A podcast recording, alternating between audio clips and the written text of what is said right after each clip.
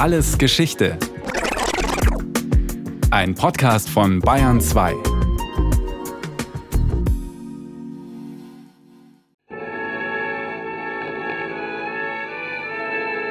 Im Sommer 1914, als der Erste Weltkrieg ausbrach, gab es noch keinen Staat mit dem Namen Ukraine. Und offiziell auch noch keine Ukrainer.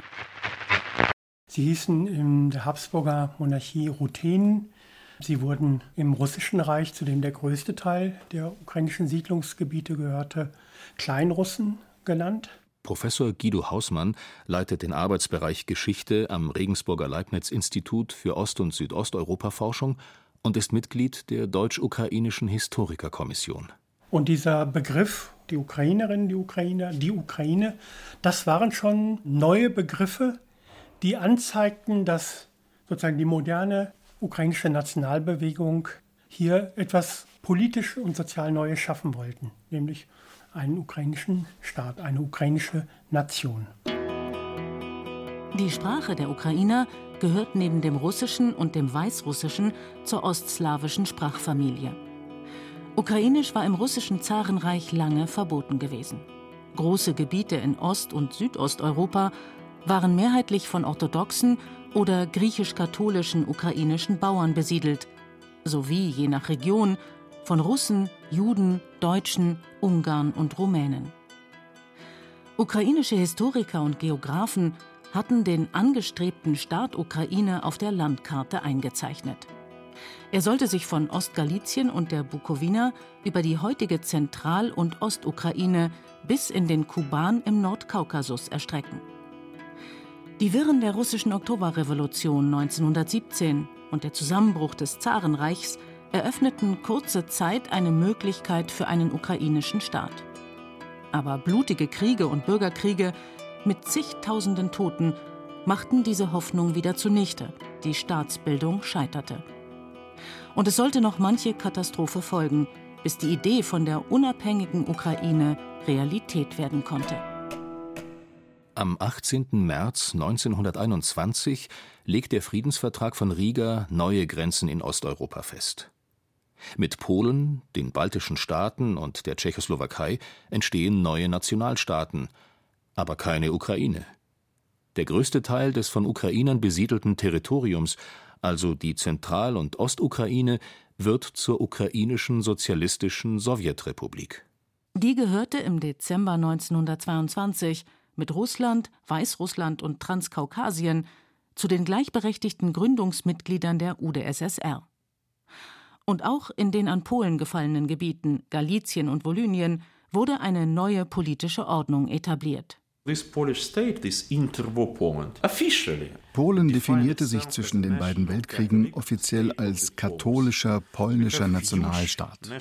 In diesem Staat gab es große ethnische Minderheiten, etwa fünf Millionen Ukrainer, mehrere Millionen Juden sowie Deutsche und andere. In den Grenzregionen Galizien und Volynien bildeten die Ukrainer die Mehrheit. Professor Andriy Portnov lehrt an der Europa-Universität Viadrina in Frankfurt-Oder Entangled History of Ukraine, auf Deutsch Verflechtungsgeschichte der Ukraine. What we know like now from all the you know memoirs that aus schriftlichen Quellen wissen wir, dass diese Ukrainer zwar polnische Staatsbürger waren, aber doch nur eingeschränkte Rechte hatten zum Beispiel wenn es um Schulbildung in ukrainischer Sprache ging. Und natürlich wurde dieses Gefühl der Benachteiligung von gewissen politischen Gruppierungen manipuliert oder ausgenutzt.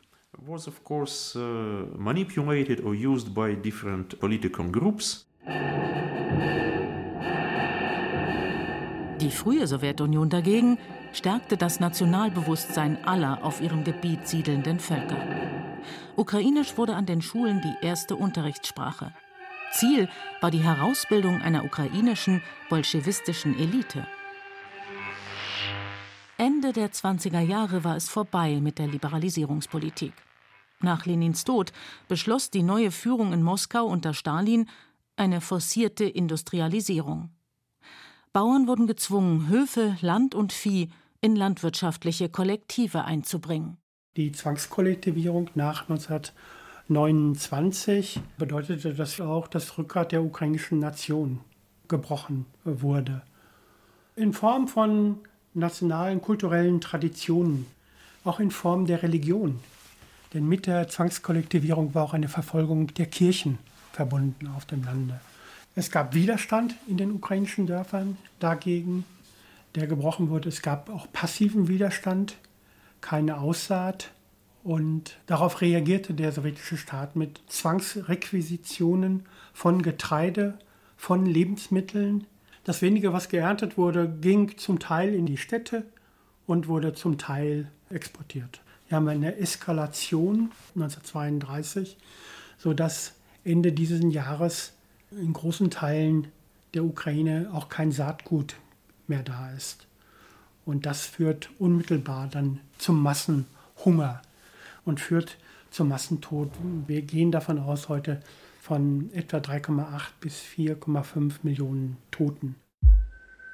Dass dieser Hungertod von Stalins unbarmherziger Politik verursacht worden war, durfte in der Sowjetunion nicht thematisiert werden. Berichte in westlichen Medien wurden weitgehend ignoriert. Erst Ende der 80er Jahre konnte in der Ukraine öffentlich über den Holodomor, den Mord durch Hunger, gesprochen werden. Heute setzt sich die ukrainische Regierung dafür ein, dass dieses Verbrechen international und auch in Deutschland als Völkermord anerkannt wird. Warum ist diese Einordnung so wichtig für die Ukraine? Er ist sicher aus ukrainischer Sicht das zentrale Verbrechen der Sowjetherrschaft an den Ukrainern und soll als solches gesehen und gewürdigt werden. Und es ist auch wichtig, dass sie sich die Erinnerung lebendig halten. Schließlich ist es eben auch die Erinnerung daran, dass dieses Verbrechen nur möglich war in einem sehr repressiven Regime. 1932 und 1933 wurden große Teile der ukrainischen Elite aus ihren Ämtern entfernt, in den Selbstmord getrieben, in Zwangsarbeitslager deportiert oder nach kurzem Prozess erschossen. Aber Stalins Pläne gingen weiter. Er wollte das sowjetische Territorium vergrößern.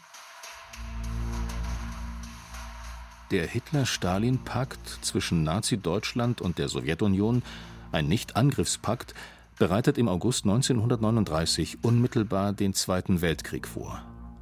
Er legt fest, welche polnischen Gebiete nach Kriegsbeginn an die Sowjetunion fallen sollen. Das hat Konsequenzen für die bislang getrennte ukrainische Bevölkerung. Ende September treffen sich deutsche und sowjetische Truppen im galizischen Lemberg. Die Stadt wird der Roten Armee übergeben. Andriy Portnov zum ersten Mal in der Geschichte kam es dazu, dass heute westukrainische Städte wie Lemberg und Städte im Osten oder Süden wie Odessa, Donetsk oder meine Heimatstadt Dnipro Teile einer einzigen politischen Einheit, der Sowjetunion wurden. Es ist paradox. Durch Stalins und Hitlers schreckliche Politik wurde der alte Traum der sogenannten ukrainischen Wiedervereinigung Realität. Es folgten nun auch in der Westukraine sowjetische Kollektivierung und Terrorherrschaft, bis im Juni 1941 der deutsche Angriffskrieg auf die Sowjetunion begann und deutsche Truppen in der Ukraine einmarschierten. Nationalisten hießen die Deutschen willkommen und hofften auf einen eigenen Staat. Aber eine souveräne Ukraine war nicht im Interesse nationalsozialistischer Politik. Ukrainer galten den Deutschen als slawische Untermenschen.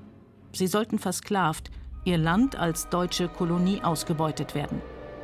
Wehrmacht und SS überzogen die Ukraine mit einer blutigen Spur der Verwüstung. Die jüdische Bevölkerung wurde zu zigtausenden erschossen und in Massengräbern verscharrt. Im September 1941 rückt die Wehrmacht in Kiew ein. Am 29. September beginnt das Massaker von Babin Yar in einer Schlucht, die damals noch außerhalb der Stadtgrenzen liegt. Das ist als Evakuierungsaktion propagiert worden und ein Teil der Juden hat es sicher auch so geglaubt. Ein Teil hatte vielleicht andere Informationen schon aus den Städten im Westen der Ukraine. Und innerhalb von zwei Tagen kam es hier eben in der sogenannten Weiberschlucht Babin Yar zu über 33.000 Massenerschießungen. Und das ist eine unvorstellbare Zahl und erhält dann in den Nachkriegsjahrzehnten eine symbolische Bedeutung für den Holocaust, für die Shoah an den sowjetischen Juden. Die Opfer waren hauptsächlich Frauen, Kinder und alte Menschen. Auf Täterseite war, neben Wehrmacht und SS, auch ukrainische Hilfspolizei beteiligt. In der Ukraine wie in anderen Ländern, die während des Zweiten Weltkriegs von den Nationalsozialisten besetzt waren, wurde diese Kollaboration lange verschwiegen und wird erst seit einigen Jahren historisch aufgearbeitet. Im Sommer 1943 verüben ukrainische Nationalisten Massaker an polnischen Bauern in der Region Volynien, die zu dieser Zeit zum deutsch besetzten Reichskommissariat Ukraine gehört.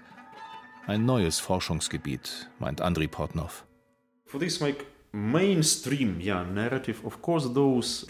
Die Mainstream-Erzählung geht so, dass diese ukrainischen, litauischen, polnischen nationalistischen Untergrundkämpfer Opfer des sowjetischen und teilweise auch des Naziterrors waren. Aber unter bestimmten Umständen waren diese Opfer die Mörder. Genaue Zahlen sind nicht bekannt, aber wir wissen, dass mehrere Zehntausend Menschen ermordet wurden. Die Nationalisten wollten sicherstellen, dass Volynien nie wieder ein Teil Polens werden würde, weil es dort keine Polen mehr gibt. Ende Oktober 1944 hatte die Rote Armee die deutschen Truppen vom gesamten Gebiet der Ukraine vertrieben. Zurück blieb ein weitgehend verwüstetes Land. Nur noch 19 Prozent der Industrieanlagen waren intakt, Brücken, Straßen, Bahnlinien und Siedlungen zerstört. Schätzungen zufolge hatten die zwölf Jahre von 1932 bis 1944 in der Ukraine zwischen 12 und 14 Millionen Todesopfer gefordert. Durch Hunger, Massenmord, Terror und Krieg. Das Kriegsende 1945 bringt der Sowjetukraine durch neue Gebietsaufteilungen unter den alliierten Siegermächten die Karpatenukraine und Teile der Bukowina ein. Jetzt erstreckt sich das Land ungefähr über das Territorium, das die ukrainische Nationalbewegung zu Beginn des 20. Jahrhunderts in ihre Karte eingezeichnet hatte. Ukrainische Nationalisten kämpften im Untergrund noch bis in die 50er Jahre gegen sowjetische Truppen. In Polen und der Westukraine kam es zu ethnischen Säuberungen. Hunderttausende Polen und Ukrainer wurden aus ihren Häusern vertrieben und umgesiedelt.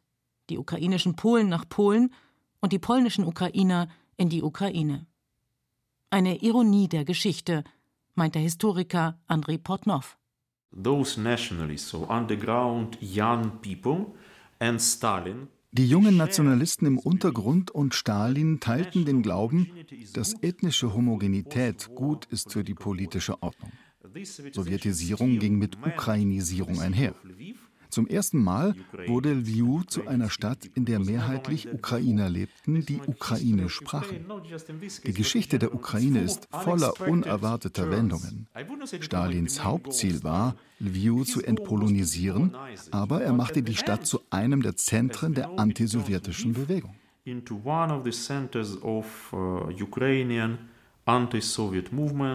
Doch bis diese antisowjetischen Strömungen sich manifestieren konnten, sollten noch einige Jahrzehnte vergehen.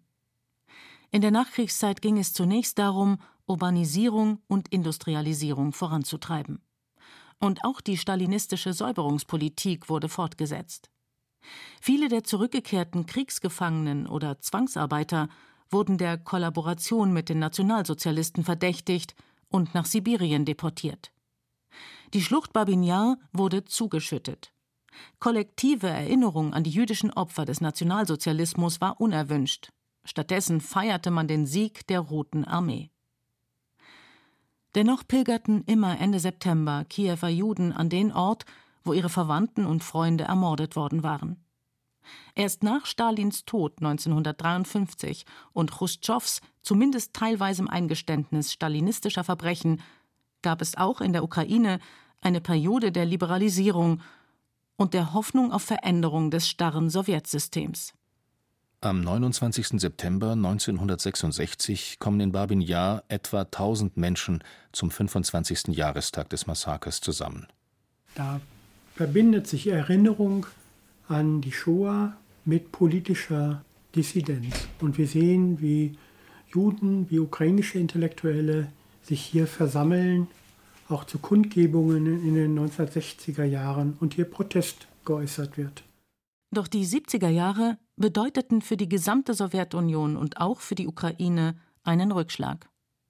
In einem gesellschaftlichen Klima der Stagnation wurden ukrainische Kultur und Sprache zunehmend in den Hintergrund gedrängt. Wer es zu etwas bringen wollte, sprach Russisch und gliederte sich in das sowjetische System ein. Bis am 26. April 1986 erneut eine Katastrophe die Ukraine und ganz Europa erschüttert. Mehrere Explosionen zerstören einen Reaktorblock des Kernkraftwerks Tschernobyl. Der radioaktive Fallout kostet viele Menschenleben. Die Empörung über die Ignoranz der sowjetischen Führung ist riesig. Im Sommer 1989 ist der gesamte Ostblock im Umbruch begriffen. In der Ostukraine gehen Bergarbeiter auf die Barrikaden. Andriy Portnov. The most massive, let's say, uh, movement for reforms die stärkste Reformbewegung der späten Sowjetunion war die Protestbewegung der Arbeiter im Donbass. Nicht in Lviv, sondern in Donetsk und anderen Städten im Osten beteiligten sich Hunderttausende Menschen an Streiks gegen die Regierung Gorbatschow. An der Westgrenze der Sowjetukraine macht sich derweil der Einfluss der polnischen Gewerkschaft Solidarność bemerkbar. Die Solidarność sagte, wir stellen keine territorialen Forderungen im Hinblick auf Lviv oder Minsk im Fall von Belarus. Wir akzeptieren die Grenzen und behandeln diese Nationen als Freunde und Partner des künftigen polnischen Staates. Das war ein großer Schritt. Man hätte sich auch eine neue Welle des Nationalismus vorstellen können. Ich würde sagen, das war eine sehr starke antikoloniale, antiimperialistische Einstellung, die besagte, dieses Zeug brauchen wir nie wieder.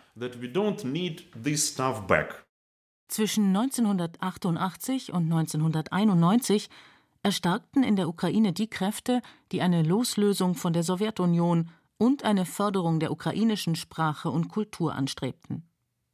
Nach dem gescheiterten Staatsgründungsprojekt zwischen 1917 und 1921, dem ersten Aufblühen ukrainischer Bildung und Kultur in der frühen Sowjetunion, den tragischen Katastrophen im Stalinismus und im Zweiten Weltkrieg, rückte ein ukrainischer Staat in greifbare Nähe.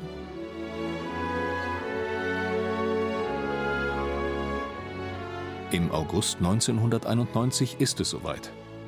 In Moskau scheitert ein Putschversuch und das Parlament der Ukraine verkündet am 24. August die Unabhängigkeit des Staates mit den Worten von heute an gelten auf dem Territorium der Ukraine ausschließlich die Verfassung und das Gesetz der Ukraine.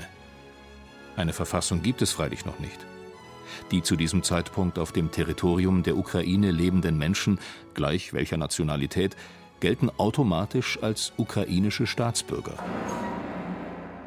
Die Strukturen von 70 Jahren autoritärer Parteidiktatur schwanden nicht über Nacht. Ende 1994 wurden die in der Ukraine verbliebenen Atomwaffen an Russland übergeben, nachdem sich im Budapester Memorandum Russland, die USA und Großbritannien verpflichtet hatten, die territoriale Integrität der Ukraine zu wahren. Zwei Jahre später trat die vom Parlament ausgearbeitete Verfassung in Kraft. Von der Theorie her wurde es dann ja mit der Verfassung 1996 ein Einheitsstaat mit dem Ukrainischen als alleiniger Staatssprache mit einem gemischten politischen System, das dem Präsidenten durchaus Befugnisse gab, aber er auch sozusagen Befugnisse mit dem Parlament abstimmen musste. Das eine war die Theorie, das andere war sicherlich die Praxis hinzufinden zum Aufbau eines Staates. Und jetzt einen Nationalstaat zu bilden und aufzubauen, das war etwas, was erst gelernt werden musste und was bis heute im Prozess ist. Die Ukraine ist also immer noch auf der Suche nach sich selbst. Sie sucht sich und sie hatte für diesen Prozess glücklicherweise von 1991 bis 2014 eine friedliche Zeit. Und eine turbulente Zeit. Eine neue Währung wurde eingeführt. Bei der Privatisierung staatlicher Betriebe bereicherten sich sogenannte Oligarchen, die bis heute gesellschaftlichen und politischen Einfluss ausüben. Im Jahr 2004 kam es nach Vorwürfen von Wahlfälschungen bei der Präsidentenwahl zur sogenannten Orangenen Revolution. Hunderttausende Bürger protestierten in Kiew wochenlang friedlich auf dem Maidan, dem Platz der Unabhängigkeit, und erreichten schließlich eine Wiederholung der Wahlen. Die Regierung Juschenko konnte versprochene Reformen nicht durchsetzen.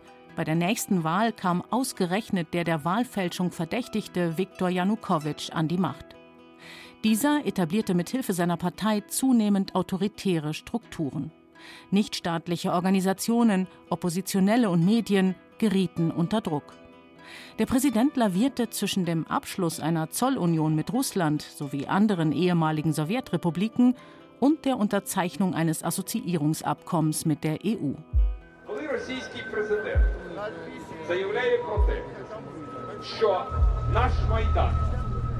Als der Präsident Ende November 2013 nicht wie zugesagt das Assoziierungsabkommen unterzeichnet, versammeln sich auf dem Maidan in Kiew und in anderen Städten der Ukraine erneut Hunderttausende, um gegen den Vertrauensbruch der Regierung zu protestieren.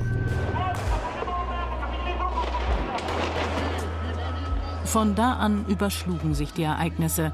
Die friedliche Zeit der unabhängigen Ukraine war vorbei. Polizei, Sondereinheiten und bezahlte Schlägertrupps schritten brutal gegen den sogenannten Euromaidan ein. Auch die vereinzelt rechtsradikalen Aktivisten wurden militanter. Monatelang besetzten zigtausende Ukrainer den Platz der Unabhängigkeit. Einwohner Kiews versorgten das Zeltlager. Schließlich eskalierte die Situation, auf beiden Seiten gab es Tote. Scharfschützen schossen von Dächern in die Menge.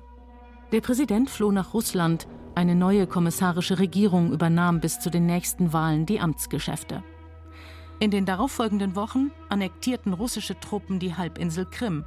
Von Russland mit Waffen und Soldaten unterstützte Separatisten besetzten Teile der Industrieregion Donbass im äußersten Osten des Landes. Andriy Potnov Leute wie Putin glaubten im Frühjahr 2014, dass die Ukraine kollabieren würde. Aber es geschah nicht. Es ist eine faszinierende Frage, warum diese chaotische Struktur paradoxerweise stabil blieb und die furchtbare Krise überlebte. Das war alles Geschichte, History von Radiowissen. Diesmal mit der Folge Ukraine, Anfänge und Selbstsuchen von Christiane Seiler. Gesprochen haben Christian Baumann, Katja Amberger, Jerzy May und Katja Schild. In der Technik war Peter Preuß, Regie Kirsten Böttcher, Redaktion Thomas Murawetz. Und von uns gibt's natürlich noch viel mehr. Wenn Sie nichts mehr verpassen wollen, abonnieren Sie den Podcast Alles Geschichte History von Radiowissen unter bayern2.de slash allesgeschichte und überall, wo es Podcasts gibt.